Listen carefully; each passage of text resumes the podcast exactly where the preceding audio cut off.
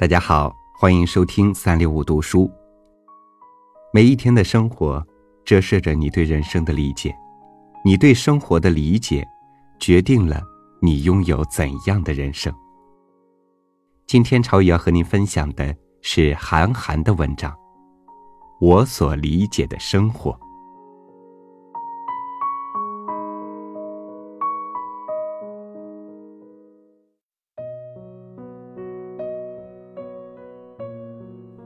多天前参加比赛，来了一个久未见面的朋友。他现在的工作是给明星做经纪。整个周末，他都在我们车队的帐篷里。周日分别，他对我说：“其实你的自我开发做的并不好，形象管理有问题。如果有职业经纪人帮你打理一下，必然远不是今天的模样。”这样，回去给你一个总结的邮件。刚才他打来了电话，说：“你问题太多，邮件说不清楚。比如你在比赛那天一直双反，你知道吗？”我当时就晕了，我只知道双规和单反，双反还真不知道，弄半天才明白。所谓双反，原来是衣服穿反了，而且内外和前后都反了。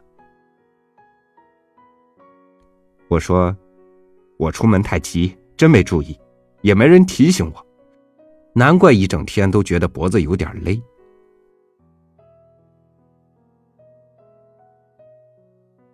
朋友说，这个问题不大，你本来就粗心，容易被人取笑。更要命的是，你在车队帐篷的沙发上乱睡觉。你睡觉的时候，总共有十二个人来拍过你的睡姿，五个是挂记者证的，四个是车队成员，三个是其他车手，其中有两个是故意拍丑态大头照的。我查了一下，其中五个人发微博了，有一张照片很难看，影响形象。你身边也没人拦着人家拍照。这在我们这行里是绝对不允许的。我说这我也没办法，熬夜看欧洲杯的确睡眠不够，你叫我怎么能睡得玉树临风？朋友继续教育我，面部表情是其次，关键是你团着身子睡，手还一直塞在自己的裆部。这个猥琐的动作绝对是破坏形象的。照片如果上传，有些网友看见了容易反感。我说，我又没把手塞在那些网友的裆部，我碰了自己的鸟，关他们鸟事？反感就拉倒呗。朋友说，不是这样的，你是一个公众人物，现在又是微博时代，谁都能随手拍。越夸张，传播越快。你要确保自己的每一张照片都不能影响你的形象。比如你的手放的位置不对，很容易被一下转发数千条。我说，这我实在没办法，空调温度太低了，只要一冷，我就自动睡成武当派了。从小就这样，总不能我睡觉的时候雇几个保镖拦着不让拍照。这也太装逼了！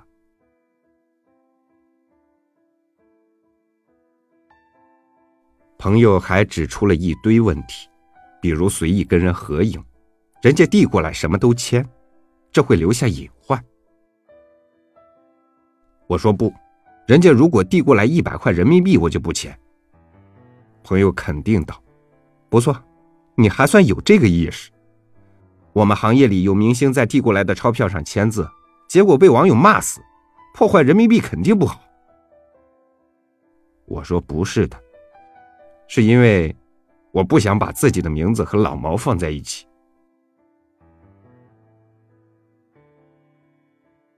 朋友痛心疾首道：“你看，你这种话不能乱说，得罪的人太多。你在车队聊天也是这样，什么都说，而且常说脏话。你要知道。”如果现场有一个不怀好意的，把你说的那些用手机录下来，放到网上，是很大的负面新闻。你知道当时帐篷里多少人？十八个，你都认识吗？我回答说：“有几个不认识。”朋友的听筒差点掉地上。有几个不认识，你就那么说话？你考虑过后果吗？你一睡醒就和人合影，有一撮头发翘得跟天线宝宝似的，人家还开着闪光灯，照片效果可想而知。你看你衣服的配色，是很乡土的，最关键是再不拘小节，裤子拉链还是要拉上的。总之，你太随便了，也没有一个专业点的经纪人帮你。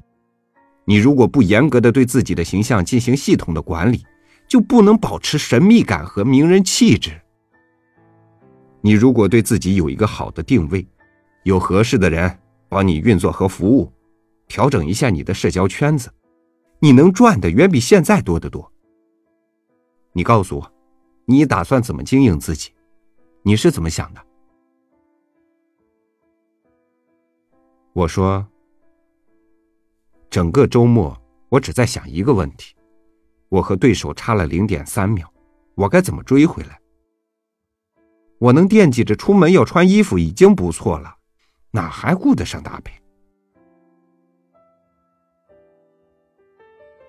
挂了电话，夜深人静，回想朋友所言，有些也对。我在帐篷里口无遮拦，对所有人都没有设防。要是真有人偷拍、偷录或者微博直播，的确会惹麻烦。对陌生人提防与否，取决于你的出场原始设定。我喜欢先把人设定成好人，再从中甄别坏人。有些人则反之。但所谓的甄别方式，其实就是被坑一次。我相信一诚以待，也相信倒霉认栽。至于衣着，这个夏天我就买了十件白 T 恤，以往冬天也就两件黑皮衣，鞋子就盯着那么一两双穿。我是去比赛的，又不是去比美的。赛车开砸了我在乎，衣服穿难看了，我真不在乎。我所理解的生活，就是除了造谣以外，去造其他一切东西。我心中的造化，就是创造了多少文化。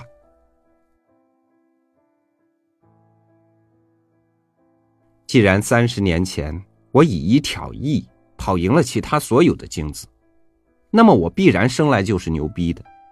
我来到这个世上，总要留下点痕迹。我承认衣着光鲜、举止优雅也是一种对美好的创造。但这方面我不太拿手。我承认，在这个社会，很多人觉得你只要不说脏话，说点假话、空话、套话、造谣、大肆的造谣、疯狂的造谣，都不算是道德败坏。但我觉得反之，而且还要对道貌岸然的傻逼们加一个“操”字。是的，这会让那些道德惊诧家们浑身颤抖。严厉批评，大呼小叫，满地打滚，然后突然起立，开始审判。我的解决之道，就是再说一次，操！我就操，但我既不操你，也不操你全家，我操这世道。这世道觉得文绉绉的诬陷没问题，这世道让那些不说粗话但最缺德的人能做道德评判家。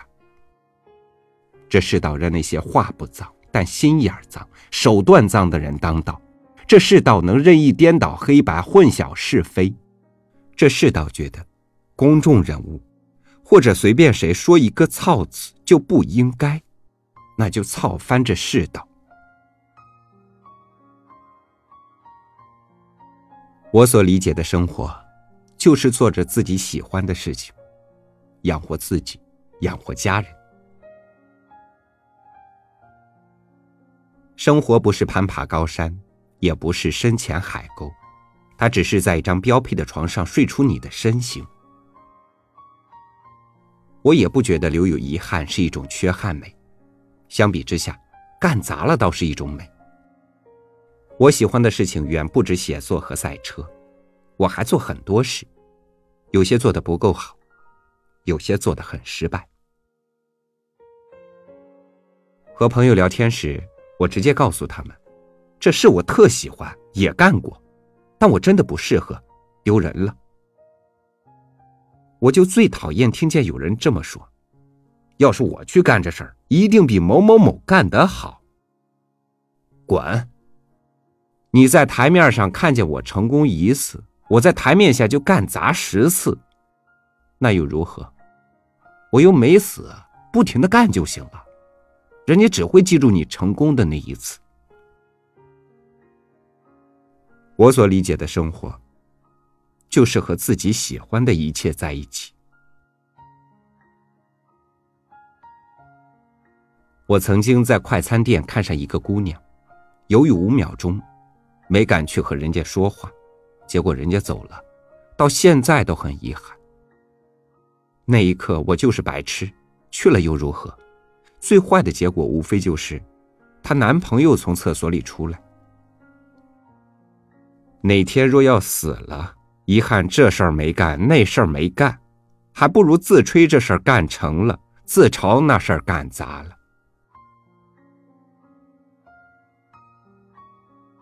我现在干的事足够多，陪伴家人、爱人和孩子，每年比赛接近二十场，又开始写新的小说和游记。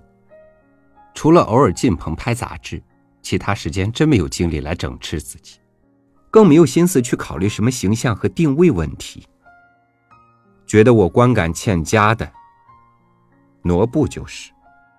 我只负责制造作品，不负责用户体验，也没有售后服务，更不会根据大家的口味来改进。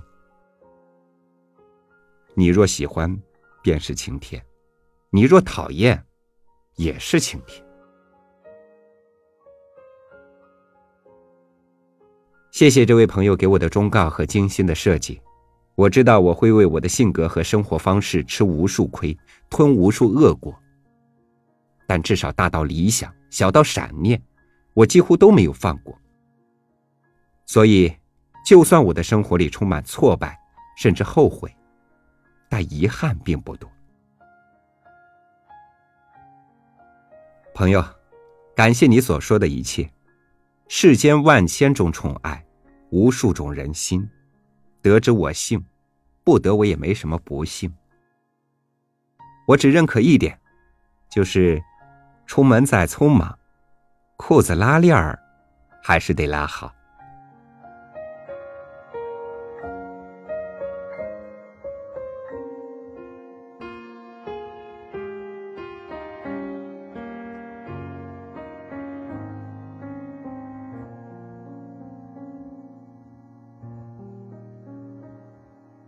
在错综的人际关系里，每个人的生活想要不受丝毫影响，都会有或多或少牵扯的疼。但是，要做到活成自己的确很难；要做到尽量活成自己，却不难。感谢您收听今天的节目，欢迎关注微信公众号“三六五读书”，欣赏更多精彩。我是超宇，明天见。快乐是快乐的方式不止一种，最荣幸是谁都是造物者的光荣，不用闪躲，为我喜欢的生活而活。不用粉墨，就站在光明的角落。我就是我，是颜色不一样的烟火。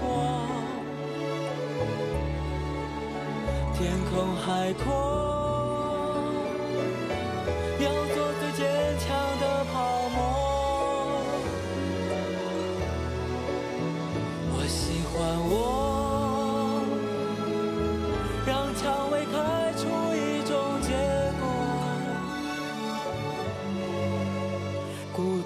沙漠里，一样盛放的翅。